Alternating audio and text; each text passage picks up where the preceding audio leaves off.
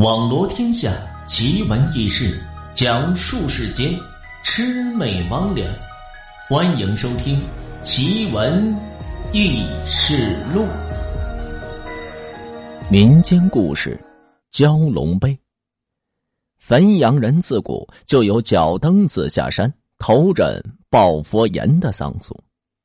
老一辈人都说，汾阳王郭子仪死后就埋在子下山。但究竟是在哪儿，就不得而知了。据说，为了防止这墓室被盗，光这墓室就是修了十几个，也举办了十多次的葬礼，没人真正知道这汾阳王郭子仪究竟是埋在哪儿。这事儿呢，也就成了千载的谜题。在这沿途的地里呀，有一蛟龙碑，很是神奇，与这汾阳王也是有千丝万缕的联系。话说有这么一天，汾阳王郭子仪病重了，回老家养病。恰好这一年呢是阴雨连绵，一连是下了十几天，丝毫没有这停止的意思。据说当时还有越下越猛，眼看着村子就要遭受水灾。为了防止水患，于是，在汾阳王的倡议下、资助下，百姓们在子下山口修建了一道。坚固的大堤以阻拦着洪水，因为修的气势雄壮，十分壮观，于是村子里的人又给他起了个名字，叫做玉石堤。有了玉石堤的第一年，这洪水自然是安然度过。谁曾想第二年，这洪水是更大了，一下冲垮这玉石堤。看到这洪水滔天，乡亲们也是流离失所。汾阳王不仅是老泪纵横，也只能是眼睁睁的看着，没有着丝毫的办法。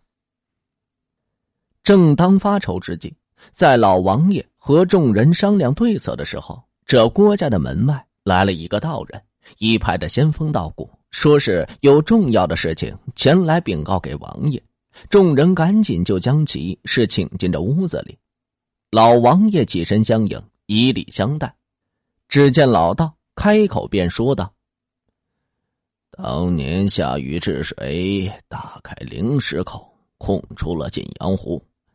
如今那紫下山的山洪是治水后留下的一条小山洪，浪荡不羁，一般的小堤坝根本就阻拦不住，只能是请着蛟龙来镇压降服，方才永保着安宁。”这位道长，那具体该如何镇压降服呢？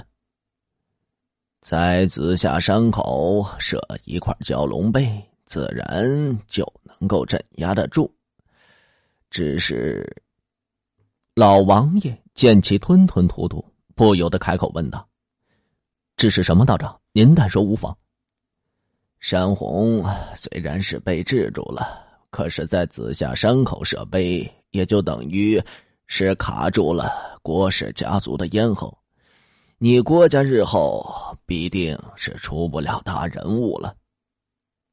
这那那道长可有什么补救的办法？老道士这个时候无奈的摇了摇头，然后转身就向门外走去。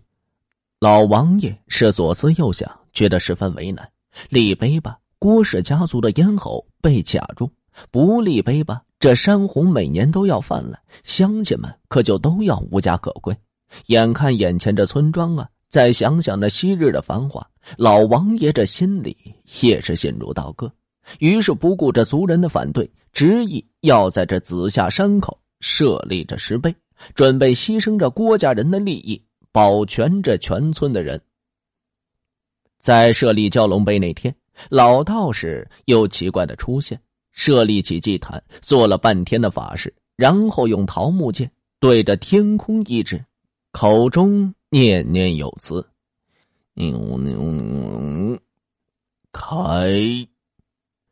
随着最后一个字，只见天边出现了一条缝隙，从缝隙里钻出来一条龙影，然后只见一道白光没入这石碑之中。